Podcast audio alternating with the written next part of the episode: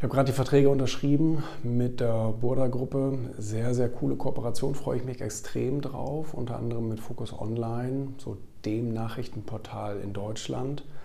Und ähm, ist ein sehr, sehr cooler, sehr, sehr fairer Deal.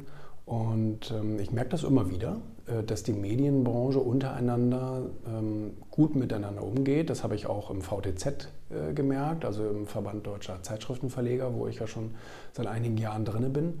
Und ähm, da ist das Miteinander auch sehr, sehr gut, sehr, sehr offen, sehr, sehr supportive, dass man versucht, sich irgendwie gegenseitig mal ein paar Ideen zuzuspielen oder mal eine Kooperation zu machen. Und viele Medien haben ja auch zu kämpfen. Wir sind noch nicht die leichteste Branche derzeit. Ähm, aber gerade da sind Kooperationen natürlich Gold wert. Generell sind äh, Kooperationen immer schon Gold wert, wenn man irgendwie Interessen oder Kräfte bündeln kann und beide Seiten was davon haben, also im Optimalfall 50-50, ist das, ähm, ist das immer eine Sache, nach der man, äh, nach der man suchen sollte. Ne? Und glaube, damit, damit habe ich in den letzten 14 Jahren jetzt auch sehr, sehr viel gute Erfahrungen gemacht ähm, natürlich auch mal äh, Ausnahmen, aber meistens immer sehr gute Erfahrungen gemacht, dass man sich gegenseitig stärken konnte.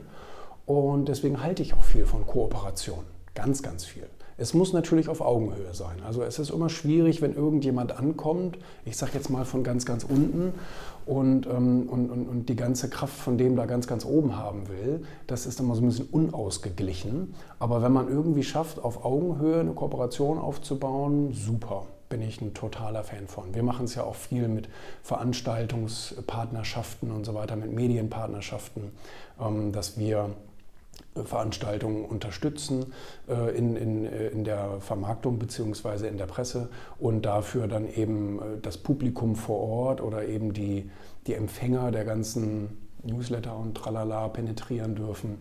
Das ist also auch immer eine sehr, sehr gute Sache. Ne? Hat das Handelsblatt und alle Wirtschaftswochen haben das auch schon immer viel gemacht und ähm, das habe ich mir äh, abgeguckt. Ja, na genau. Mhm, nee, super. Kooperation, the way to go.